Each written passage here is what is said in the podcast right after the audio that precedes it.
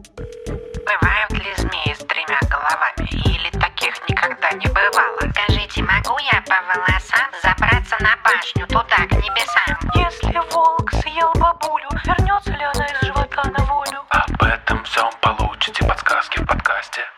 Это вам не сказки.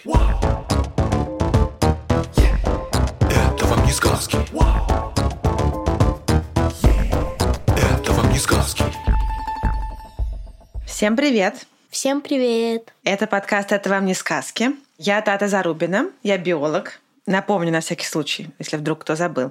И со мной здесь Степа Калитеевский. Привет-привет. Я, правда, Степа Кальтеевский, я четвероклассник. Да, мы вместе со Степой уже довольно давно проверяем разные сказочные и не только сюжеты. У нас уже были сказки, мультфильмы, фильмы, песни. И сегодня у нас премьера. Новый жанр мы открываем. Это басня.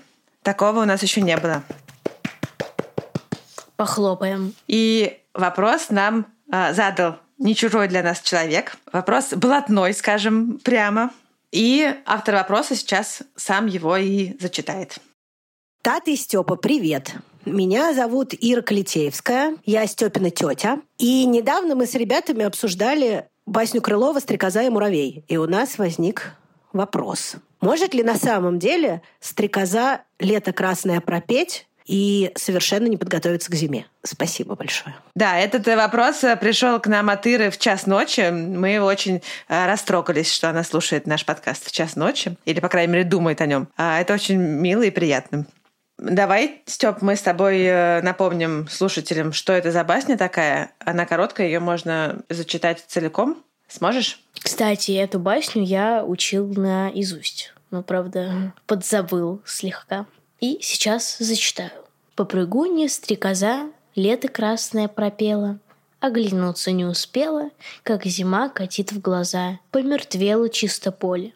Нет уж ни этих светлых поля. Как под каждым ей листком Был готов и стол, и дом. Все прошло зимой холодной. Нужда, голод настает. Стрекоза уж не поет. И кому же в ум придет на желудок петь голодный? Злой тоской удручена, к муравью ползет она. Не оставь меня, кум милый, дай ты мне собраться с силой, И до вешних только дней прокорми и обогрей. Кумушка, мне странно это, доработала ли ты в лето? Говорит ей муравей. До того ль, голубчик, было. В мягких муравах у нас песни, резвость всякий час. Так что голову вскружила. А, так ты... Я без души лето целое пропела. Ты все пела? Это дело. Так поди же попляши. Класс. Конец у этого стихотворения не очень приятный, но... Очень круто прочитала. Спасибо. Мне понравилось. Слушай, Тат, вот э, стрекоза в басне Крылова почему-то попрыгунья. Вот э, почему ее так э, вообще назвали? Она что, тоже как это, как кролик какой-нибудь прыгает? Супер вопрос. И в этом, на самом деле, заключен главный сюрприз сегодняшнего выпуска. Стрекоза, конечно, вообще-то никакая не попрыгунья. Если уж ее кем и называть, то скорее летуньей. А прыгать она вообще-то не умеет. А вот летают стрекозы действительно виртуозно. Мне кажется, лучше, чем любые другие насекомые. Они могут и зависать на месте, и носиться с невероятной скоростью. Они супер маневренные, могут трюки выделывать. Некоторые стрекозы по скорости могут сравниться с автомобилем. Они могут э, долго летать без отдыха, несколько часов оставаться в воздухе. В общем, они настоящие летные виртуозы. Вертолеты. Вертолеты, да. У стрекоз две пары крупных крыльев, э, передние и задние, причем каждая пара действует э, самостоятельно, отдельно друг от друга, но при этом очень слаженно. И стрекозы могут летать э, в любом направлении, хоть вверх, хоть вниз, хоть в бок, назад, как угодно. Еще в басне стрекоза рассказывает, что она все лето пропела, что тоже странно, потому что вообще-то стрекозы песен не поют, да и в траве не резвятся, а сидят э, тихонько. И вообще не очень понятно, почему Иван Андреевич так э, изобразил э, стрекозу. Возможно, он просто особо не думал, и раз уж животные у него в баснях умеют говорить, то, может быть, они умеют и еще всякое странное. Например, э, стрекозы умеют петь и, и прыгать ничем, мне кажется, не сложнее, чем научить стрекозу разговаривать. А, но на самом деле тут э, есть кое-что интересненькое. Потому что Крылов, ну, как бы он не автор этой басни, а переводчик. И история этой басни начинается, как водится, в Древней Греции. Вот в учебнике была басня «Цикада» и «Муравей». Да-да, сейчас про это как раз и расскажу. А вот э, первоначальным э, автором басни считается древнегреческий баснописец, э, поэт по имени Эзоп. Он жил, как считается, где-то в VI веке до нашей эры, и его басня называлась «Муравей-кузнечик». И там сюжет примерно такой же, и в ней с просьбой о помощи кузнечик обращается к муравью, а вовсе э, не стрекоза. Интересно, как так э, Крылов перевел, что был кузнечик и стала стрекоза. Да. Но я ни в коем случае не говорю, что он как что-то плохо сделал. Мне кажется, басня прям шикарная получилась. Вот, но это как бы еще не последняя. У этой басни была долгая история, и Крылов переводил не первоначальный вариант басни Эзопа, а ее французский вариант, который был написан в XVII веке французским поэтом Жаном де Лафонтеном. Этот вариант басни назывался уже как раз, как ты правильно сказал, «Цикада и муравей». Лафонтена, кстати, мы проходили, как и Зопа, и Крылова. Ну, то есть ты, в общем, знаешь историю происхождения этой басни. Ну да, вот. то, что Крылов опирался на Да. басни Лафонтена и Эзопа. Лафонтен перевел басню Эзопа на французский, и у него главным героем была близкая родственница кузнечика Цикада. Там э, обе главные героини женского рода, и они там такие две дамочки беседуют. И уже, собственно, эту цикаду Крылов э, и превратил в стрекозу. Есть э, много версий, почему так произошло. То ли потому, что он считал, что с цикадами жители России знакомы не очень хорошо, то ли он э, на самом-то деле имел в виду кузнечика, обозвав его стрекозой, потому что он как бы стрекочет. Но, в общем, так получилось, что в результате в басне у Крылова появился такой странный гибрид из двух разных насекомых. Вроде как зовется оно стрекозой, а оно прыгает, поет, э, живет в траве, как кузнечик. Вот так вот. Впечатляет магия перевода. Тат, вот э, слушай, в басне Крылова стрекоза-то зачем пришла к куму муравью? Чтобы он ее прокормил и обогрел. А вот что вообще едят стрекозы? Чем муравью надо было прокармливать? Стрекозу? Ну, боюсь, что ответ мой, что муравей мог предложить ей только самого себя на прокорм, потому что вообще-то стрекозы грозные хищники. И питаются они разными другими насекомыми. В основном. Подожди, подожди, подожди. То, то есть стрекоза пришла, значит, такая суровая, хищник, значит, муравей ее, значит, отшивает, и она вместо того, чтобы просто его съесть, уходит, плачущая. Ну, это же басня. У стрекозы здесь много разных странностей. Да уж. Ну вот, про питание стрекоз. Они обычно стрекозы охотятся на лету. Они не зря такие умелые летуны. И многие из них вообще довольно крупные, мощные и очень быстро летают, как ты помнишь. И они могут прямо со всей дури врезаться в свою жертву. И ей от этого ничего, а жертва может пострадать. Не повезло жертве, что я могу сказать. Торпеда. Стрекоза. Торпеда в мире же насекомых. Да, примерно так. Стрекозы бывают, э, ну, они бывают разные. Бывают и маленькие, там, сантиметра два в размахе крыльев, но и бывают гигантские, у которых размах крыльев почти 20 сантиметров. Но древние стрекозы а, или их древние родственники, которые жили 300 с лишним миллионов лет назад на Земле, они были настоящими гигантами, и некоторые из них достигали 70 сантиметров в размахе крыльев. Представляешь себе, такая штука пролетает мимо тебя? 70 сантиметров? Ты, ты, ты по-моему, что, что-то перепутала. Это крысы жесть. Да, сер- серьезное, серьезное создание. Кстати, я не знаю, чем питались э, те гигантские древние существа, но сейчас стрекозы, они не очень э, разборчивы в пище и ловят самых разных летающих насекомых. Для нас, кстати, хорошо, что они очень много ловят всяких неприятных нам насекомых, вроде комаров э, и слепней, а, и мух. Да хранит стрекоз Бог за это. Да, спасибо им большое. Вот, но могут, если что, например, схватить какую-нибудь маленькую рыбку, если они пролетают над водой, а рыбка где-нибудь там плещется у поверхности. Я хотела, как обычно, удивленно сказать, что? Стрекоза? Рыбку? Да, вспомнил, какого стрекоза, в принципе, размера, и решил, что этого не будет. Стрекозы хватают обычно жертву лапками и куда-нибудь уносят, э, где и поедают ее. Маленьких насекомых они обычно ловят прямо своими мощнейшими челюстями, а те, кто покрупнее, лапами. При случае они могут, э, в принципе, съесть и другую стрекозу, если она окажется подходящего размера.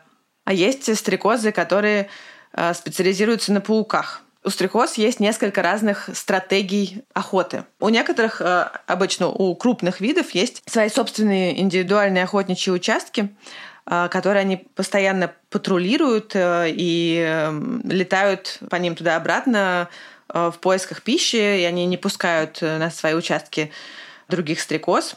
Именно таких стрекоз мы обычно встречаем довольно далеко от воды. Ты, может быть, замечал, что стрекозы вообще чаще встречаются рядом с какими-то водоемами, прудиками, речками, ручьями. Да, это правда. Я часто Точнее, не то, что часто замечала, но я об этом знаю. Вот, но некоторые все-таки могут улетать подальше, и это вот такие крупные стрекозы с таким способом охоты. Другие как раз привязаны к водоемам сильнее, охотятся почти исключительно над поверхностью воды, причем летают довольно низко, а у них нет индивидуальных участков, они просто сканируют воздух в поисках пролетающей мимо добычи. А иногда могут э, сесть э, на какое-нибудь торчащее из воды растение, чтобы отдохнуть и подождать тоже, может, кто-нибудь мимо пролетит. Да. Это мы поговорили про тех, кто в первую очередь охотится в полете. Есть еще, кстати, такие, которые больше засадные хищники, которые охотятся из засады. Вот. Но есть еще группа стрекоз, которые предпочитают летать в прибрежных зарослях, перелетают они с растения на растение, и они как раз выискивают сидящих на них мелких насекомых, и они не ловят их в полете, а скорее собирают э, с растений. Ну что ж, хоть и с виду стрекозы достаточно безобидные, они такие ужасные, страшные хищники, которые всех убивают. Да. Круто, круто. У них э, вообще очень характерная внешность у стрекоз. Тело стрекоз, как э, всех других насекомых, состоит из трех главных отделов. Это голова, грудь и брюшко. И брюшко — это то, что обычно мы называем хвостом у стрекозы. А оно такое вытянутое и тонкое, и стройное. И оно выполняет функцию балансира в полете. А, очень важное дело. У самцов на конце брюшка есть такие щипцы, которыми они удерживают самку во время размножения. Может быть, ты видел иногда стрекозы летают парочками, сцепившись? Не-а. Не видел? Я видел это только в мире чипсов, когда два чипса сцепляются. Ну вот стрекозам это тоже свойственно, и как раз для этого используются эти щипцы. Грудь несет на себе конечности, которых три пары, как и у всех других насекомых, и крылья, которых четыре. На крыльях э, стрекозы есть э, жилки, в которых проходят э, дыхательные трубочки трахеи. Эти жилки — это как каркас для крыла. И дальше к груди крепится голова. Она подвижная и может поворачиваться на 180 градусов. И когда стрекоза сидит на травинке и кажется, что она замерла, на самом деле она отлично крутит головой и постоянно контролирует пространство и все время находится на готове на случай появления хищника или, наоборот, какой-нибудь жертвы. Но Самое главное, конечно, что бросается, что бросается в глаза при взгляде на стрекозу, это ее гигантские глаза. Как у мухи, кстати. Да, но у стрекозы они кажется гораздо больше, они занимают э, огромную часть головы. И это не случайно, потому что э, зрение играет в жизни стрекоз огромную роль. Глаза у них сложные и состоят из э, огромного количества отдельных мелких глазков, которые называются фасетки. Каждый этот э, крошечный глазок, он работает как бы независимо от других, и у стрекозы есть два типа фасеток. И как бы получается глаз разделен на две части. Верхняя половина глаза в ней более крупные фасетки находятся, которые чувствительны к голубому свету и немножко к ультрафиолету.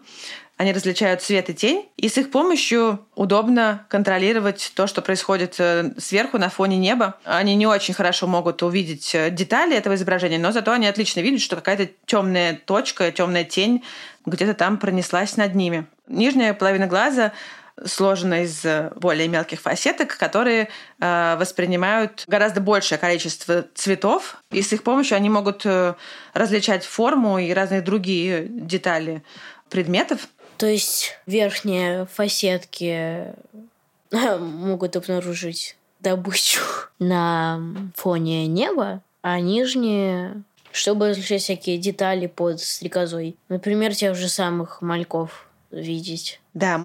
Но на самом деле подобным образом глаза, состоящие из двух половинок, э, с похожими функциями, есть очень у многих летающих насекомых. Но астрикозы э, с помощью своих хитрых глаз, они могут э, вот видеть э, одновременно, из-за того, что они еще такие выпуклые, они могут одновременно наблюдать за тем, что происходит и спереди, и сзади, и по бокам. И они хорошо замечают всякие мельчайшие движения, которые рядом с ними происходят, какие-нибудь э, тени, которые на них э, ложатся. И еще очень важно, что э, стрекозы видят очень быстро. Они видят гораздо быстрее, чем мы. Например, если мы не видим, как стрекоза машет крыльями, то сама бы стрекоза это бы увидела, потому что у нее очень быстрое зрение.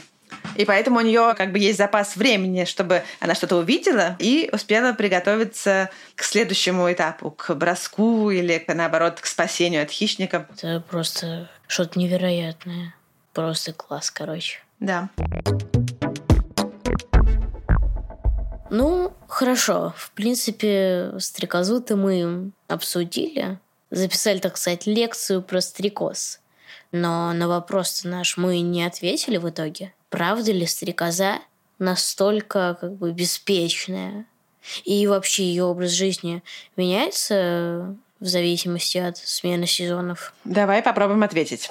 А, ну, в общем, кем-кем обеспеченными стрекоз я бы не назвала. И вообще, мне кажется, они в трудолюбии особо не уступают муравьям, потому что они все время занимаются тем, что добывают себе пищу. К тому же муравьям проще, потому что они живут большими колониями, огромными семьями, и у них есть разделение труда, когда одни строят э, жилище, другие его охраняют, э, третьи заботятся о детях, а четвертые добывают корм. И, в общем, все заняты своим делом. А стрекозе нужно успеть все самой и найти, где спрятаться в непогоду, а, и успеть э, размножиться, ну и главное прокормиться. И все это нужно успеть сделать за очень короткий стрекозиный век. Потому что вообще-то их продолжительность жизни очень небольшая. Взрослые стрекозы в среднем живут от нескольких дней до нескольких недель. И только очень редкие виды живут по несколько месяцев. К зиме большинство взрослых э, стрекоз обычно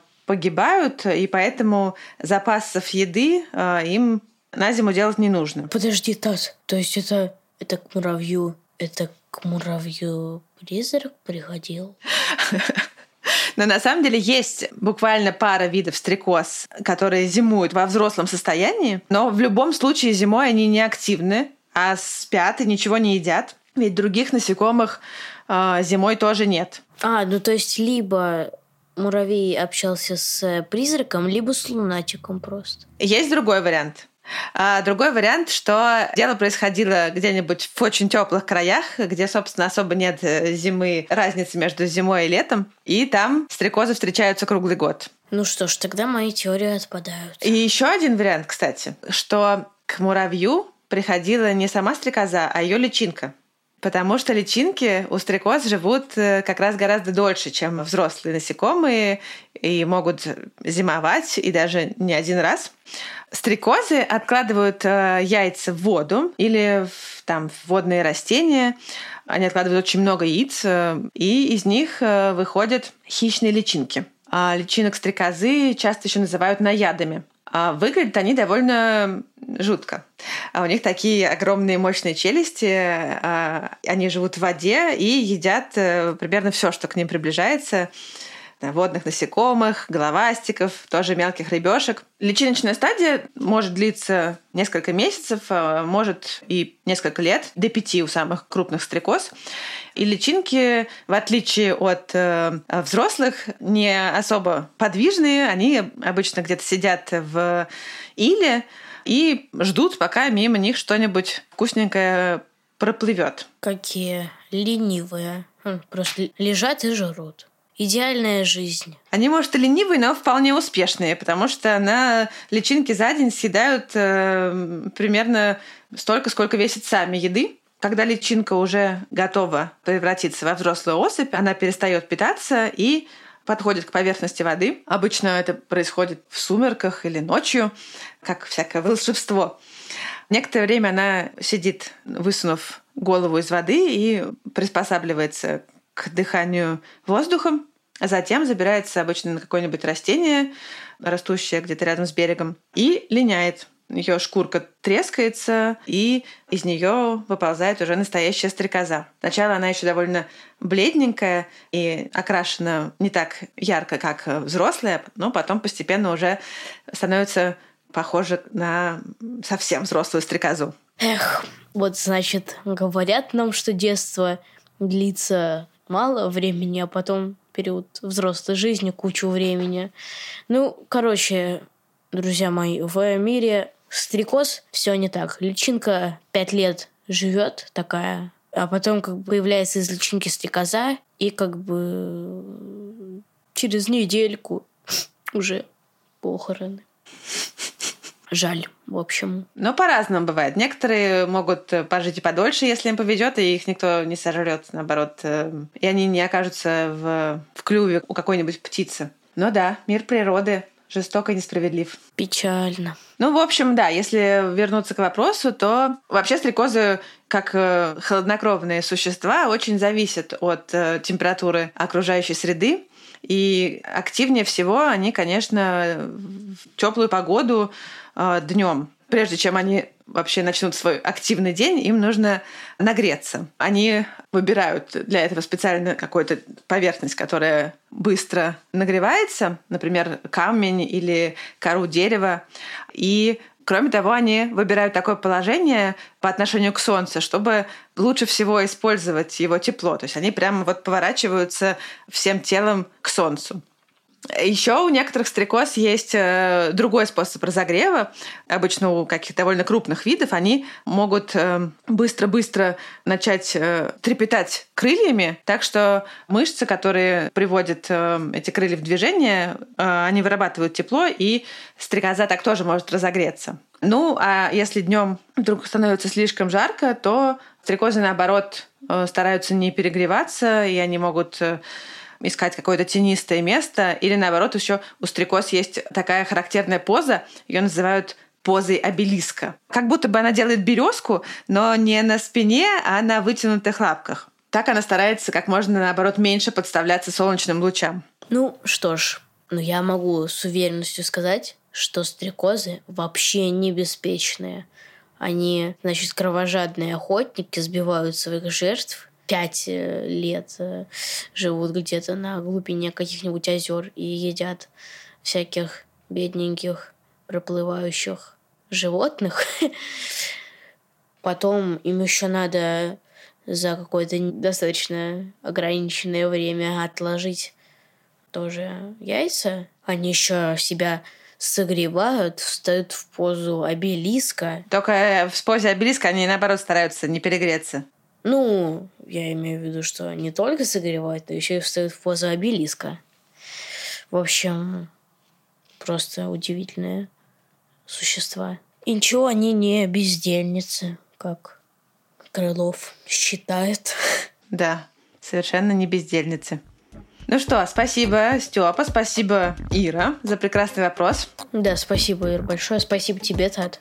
Спасибо нашему редактору Асе Тереховой, звукорежиссеру Диме Гудничеву, расшифровщику Кириллу Гликману, фактчекеру Михаилу Трунину и композитору Михаилу Соробьянову.